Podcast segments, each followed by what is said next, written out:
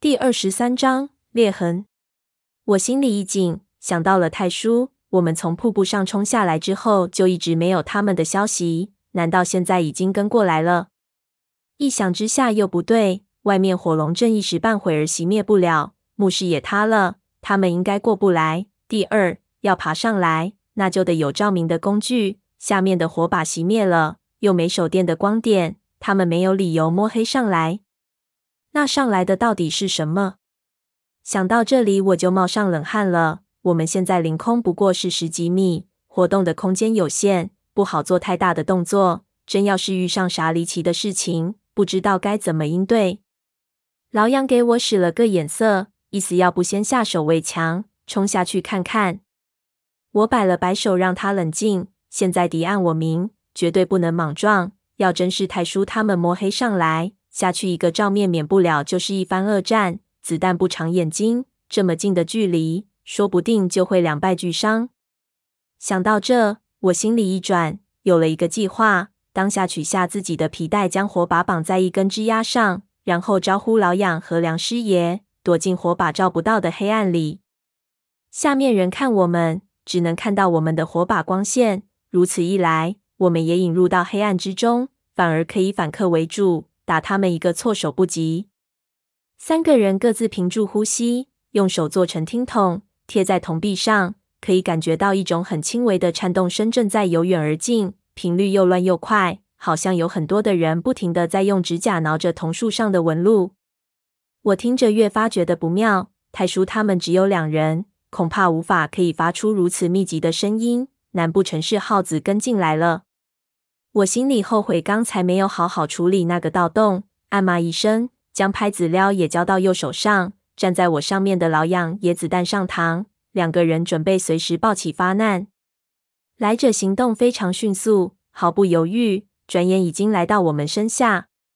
只是还没进入火把的照明范围，我只能隐约看到几个模糊的影子，似乎是人，又似乎不是。我紧张的手心冒汗，精神高度集中。这几秒钟，时间好像停止了一样。突然间，最下面老痒的脸色变得极端惊恐，大叫：“我操！上上上，快上去！”不等他说完，梁师爷似乎也看到了什么，发出了一声非常凄凉的惊叫。两个人见了鬼一样的向上飞快逃去。我不知道他们看到了什么恐怖的东西，下意识的往下一望，发现黑暗中有什么东西正在蠕动，却看不清楚。老痒看我不动，大叫一声。老吴，你他妈的傻站在那里干什么？快跑！我发现他的脸色极度苍白，心里打了个寒战，也顾不得弄清楚是怎么回事，拔出火把，咬紧牙关就跟了上去。我给老痒他们的表情感染，心里紧张的要命，又不知道爬上来的到底是什么，越爬越觉得浑身发凉，越凉就爬得越快，最后完全陷入到一种疯狂的状态中去，只觉得头皮发麻。浑身僵硬，脑子里只想着跟在他们后面，其他什么都顾不上了。足爬了半支烟功夫，前面的梁师爷终于停了下来。我爬到他的身边，发现他不是不想爬，而是实在爬不动了，脸上毫无血色，整个人已经到了极限。他汗如雨下，看我还要向上，竟然一把抱住我的腿，对我说道：“等等一下，别别丢下我。”我我只歇一下，就和你一起爬。我给他拉的一停，只觉得腿一软，竟然也使不上力气，不听使唤的开始发起抖来。刚才游泳、攀悬崖都是在极度紧张的环境下做出的高强度运动，肌肉早就不堪重负。现在又是一路极其耗费体力的爬高，没意识到还好，人一停下来，肌肉马上失去控制，就算咬紧牙关也没有办法。我心急如焚，却无处发力。往上一看，黑漆漆的，不知道还有多高，不由心里发寒。心说这样爬要爬到猴年马月去，就算爬到了顶又能如何？还不是一场大战，到时候体力更差，说不定连枪都举不起来。想到这里，我把心一横，顺手将火把递给梁师爷，同时甩出拍子撩对着下面，对他说道：“爬个屁！”他妈的，老子也爬不动了，算了，管他娘的是什么，和他拼了！梁师爷听我这么说，脸孔都扭曲了起来，几乎就要晕倒，从青铜树上摔下去。我赶紧将他扶住，四处一望，发现老痒不知道哪里去了，忙问他：“老痒呢？刚才是在我们上面还是下面？”梁师爷连说话的力气都几乎没有了，摆了摆手，指了指下面。我记得刚才爬的时候，我们一路狂奔，老痒看我拿着火把，为了给我垫后，的确让我甩在了下头，急忙让梁师爷将火把探下去查看。这一照之下，却几乎没把我的魂魄吓飞。只见下面的黑暗中，有一个人像猴子一样趴在青铜树上，毫无表情地看着我们。这人脸足有普通人的一个半大，五官犹如石头雕刻的一般，一点人气都没有。梁师爷将火把探下去的时候，他忽然向后缩了一下，似乎忌讳靠近火焰。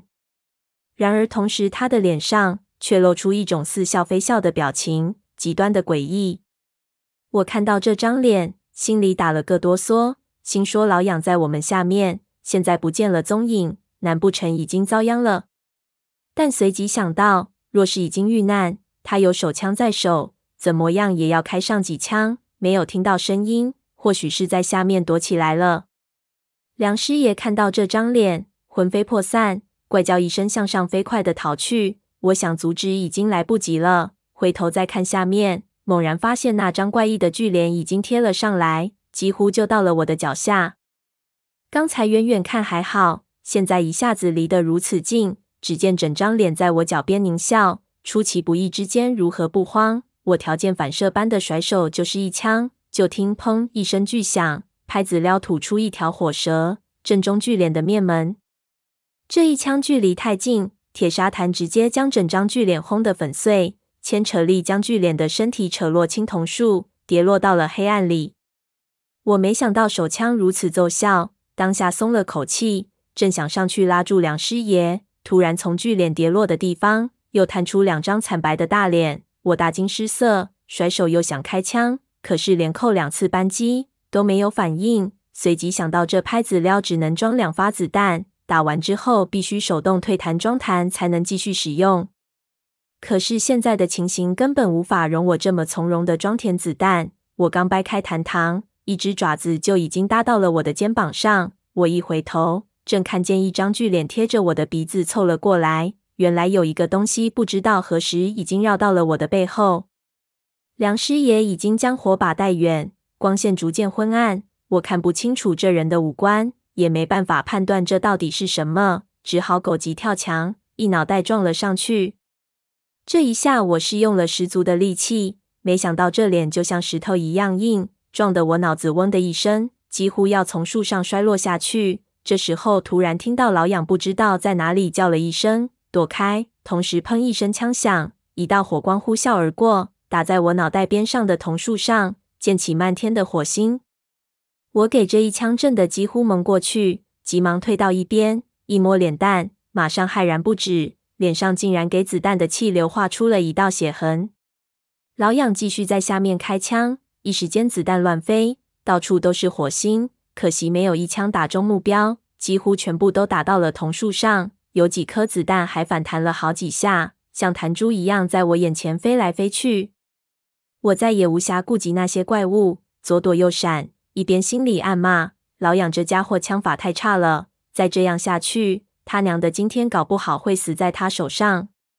不过这几枪却给我赢得了时间。那些怪人给子弹打的有些忌讳，纷纷退后。我趁机从拍子撩枪管下的铁盒子中取出两发子弹，塞进枪管子里，甩了一下上膛，对准最近的那张怪脸就是一枪，将他打得飞了出去，掉下桐树。